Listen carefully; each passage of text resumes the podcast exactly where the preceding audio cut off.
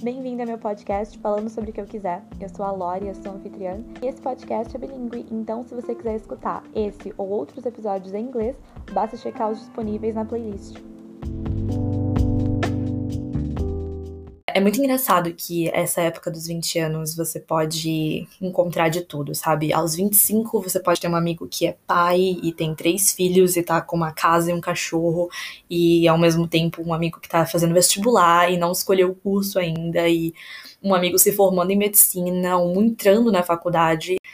E por incrível que pareça, a gente aos 20 anos se sente muito tentado a se comparar o tempo inteiro. E a fase dos 20 no geral, assim. Você tá lidando com muitos eventos novos e tudo é muito estranho, tem muita situação que você nunca viu antes na sua vida, você nunca nem imaginou que você ia passar e agora você tá de frente para ela e é assustador. E você acaba crescendo muito depois que você passa, mas no momento é um pouco confuso, é extremamente intenso. E eu acho que aos 20 anos, uma das melhores coisas que você pode fazer, uma das melhores ajudas que você pode se prestar é aprender a se comunicar de forma saudável, sabe? Pelo amor de Deus. Não comece reprimindo os seus sentimentos. Você vai ter muita coisa para reprimir se você fizer isso. É uma das, uma das fases mais intensas, sabe? Eu diria que é tipo uma segunda puberdade. É um momento de tensão, onde tudo parece extremamente grande e você, qualquer decisão que você tomar vai ter implicações gigantescas. E quando você se torna a pessoa que se reprime o tempo inteiro, você acaba se transformando numa bomba tóxica, sabe? Uma hora você explode com a pessoa errada e aí tá feita a merda. É engraçado que aos 20 anos, né, o sentimento mais comum é se sentir meio inadequado. É todo mundo que eu converso se sente um pouco inadequado. Sabe, você sente que você tá meio perdido, você não sabe muito bem se você tá fazendo certo ou não. E eu te garanto que a maioria das pessoas que tá à sua volta tá vivendo a mesma coisa. É o mesmo processo. Às vezes a gente não entende que a gente tá no mesmo processo porque a gente não se comunica. Então, falar com os seus amigos sobre isso é, pode ser libertador, cara. Tem algumas comparações que a nossa geração sobrevive que não faz muito sentido, sabe? É, eu fico imaginando se os nossos avós, aos 20 anos, ficavam se comparando com subcelebridades ou herdeiros no geral, sabe? Eu acho que eles estavam muito mais preocupados em viver o que eles tinham para viver naquele momento, né? E se guiar pela rede social é um poço sem fundo. Todo mundo já falou sobre isso. Eu acho que nem vale a pena ficar entrando nessa luta contra a rede social. Não sou contra. Eu acho que ela é incrível, totalmente necessária. E em muitos casos é muito boa, é positiva. Eu acho que a coisa do se comparar é que é o problema. E eu tenho convicção que tanto você quanto as pessoas que você admira na rede social, todos nós somos culpados de sempre escolher compartilhar os nossos sucessos e esconder os nossos fracassos. Você não tá vendo a imagem completa, tá? Você não tá vendo as loucuras que essa pessoa tá fazendo, não tá vendo os erros que ela tá cometendo, não tá vendo os negócios que não deram certo ou os relacionamentos fracassados.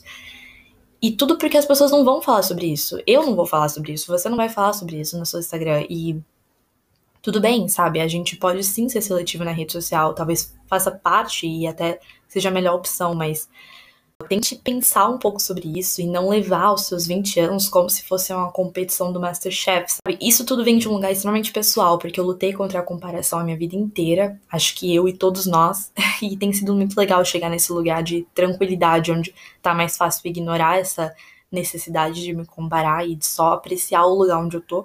E eu garanto para você que a vida vai jogar muita coisa em você, sem parar. são tantas decisões, a gente sente que se a gente errar alguma coisa vai ser o fim do mundo. E a gente vai errar, cara, a gente vai errar muitas vezes. Tudo bem, essa fase dos 20 pode ser para você muito mais sobre, tipo, descobrir o que, que você não quer fazer. E, e talvez isso aconteça através do processo de eliminação. Então a sua perspectiva também tem que ser muito diferente. É, até para você lidar com essas coisas de o que, que você faz quando você erra, sabe? Isso te traz cobrança, você se pressiona, é, você se coloca para baixo, você tenta aprender alguma coisa com aquela situação. A forma como você lida com isso vai fazer uma diferença muito grande é, no seu bem-estar, na, na sua saúde mental. É, no último episódio eu falei um pouco sobre como é frustrante você sair de uma universidade e descobrir que o mercado de trabalho não tem espaço para você. Mas às vezes você pode até conseguir um emprego e odiar com todas as suas forças. E você pode descobrir que não é o que você quer fazer. E aí você precisa ser inteligente, perspicaz e tentar encontrar algo que vai te fazer feliz. E às vezes esse processo é uma loucura e tem frustração, chateação e é confuso. É, faz parte. não é o fim do mundo, você sim vai conseguir encontrar algo. É, talvez demore um pouco, talvez seja por eliminação, como eu falei antes. É, às vezes a gente tem que tentar várias vezes até a gente descobrir a porta que vai ser a nossa, né? Sobre a cobrança é uma coisa que não tem para onde fugir. A gente já é cobrado, até mesmo crianças, né? É importante, eu acho que a cobrança ela gera um tipo de responsabilidade, mas às vezes ela vai ser extrema e isso vai te deixar exausto. As pessoas vão te cobrar, você vai cobrar as pessoas, é uma via de mão dupla isso. E geralmente as cobranças maiores e mais prejudiciais, no meu ver, são aquelas que vêm das pessoas mais velhas e que são incompreensíveis, sabe? Tipo, elas estão te cobrando uma atitude ou te cobrando um posicionamento que não dá para você ter naquele momento, porque você tá lidando com muita coisa e com muita pressão e que não é você não tá pronto ainda para tomar aquela decisão. E sabe, às vezes é a gente precisa dar um passo para trás até para reavaliar se a gente realmente quer tomar uma atitude.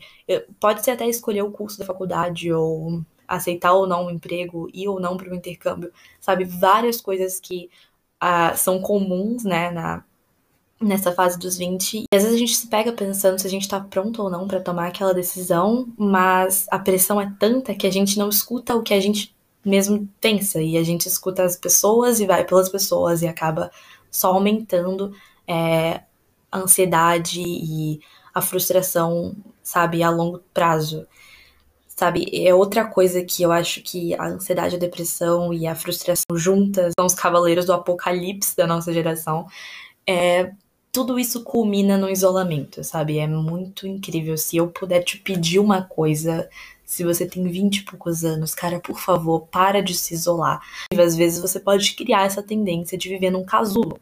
Mas você não é uma borboleta, você é uma pessoa, você é uma pessoa adulta e socializar é importante. Então, ter amigos é importante, você ter pessoas para qual na qual você possa chegar e desabafar e pedir um tempo. E Deus sabe o quanto eu sou grata aos amigos que me arrastaram para lugares e eu já vivi na minha própria bolha por um tempo. Eu também agradeço que tiveram dias que eles respeitaram meu espaço e deram para mim aquilo que eu precisava. Equilíbrio é importante, óbvio, mas assim, procura os seus amigos, sabe? A grande maioria deles, nessa faixa etária, vai estar enfrentando as mesmas coisas que você, em níveis diferentes e em situações diferentes. Não vale a pena se comparar com seus amigos também, nem com a rede social, nem com nada, por favor. Mas se abrir com seus amigos, aqueles que são confiáveis, pode ser uma das coisas mais revigorantes que você vai fazer aos seus 20 anos, sabe? É, eu não poderia explicar o quanto de peso já foi tirado das minhas costas só por eu ter tido uma conversa sincera com um amigo e admitido que eu não me sentia bem, ou que eu não achava que eu estava fazendo certo, ou que eu não me sentia pronta e. Enfim, essas conversas longas de 3, 4, 5 horas fazem as coisas parecerem menos confusas, sabe? E amizades sinceras na fase adulta são reais. É verdade que as pessoas estão extremamente ocupadas, né? Cada um com a sua vida e o horário de trabalho, o mercado de trabalho não vai te permitir ter talvez a mesma frequência de conversa que você tinha antes. Isso é uma coisa que você tem que se preparar também. Tudo vai mudar e vai ficar um pouco mais difícil ter contato com as pessoas sempre. Mas isso não é motivo suficiente para você se afastar de vez. É importante você ter pessoas que você pode contar. E sabe, essas são algumas coisas que aos meus 20 é, fizeram muita diferença e continuam fazendo diariamente. É, ter esse sistema de apoio pode fazer uma diferença muito grande em como você vai encarar as situações. É, eu espero que você tenha gostado desse episódio. Eu quero agradecer por vocês terem escutado até aqui. Até a próxima semana.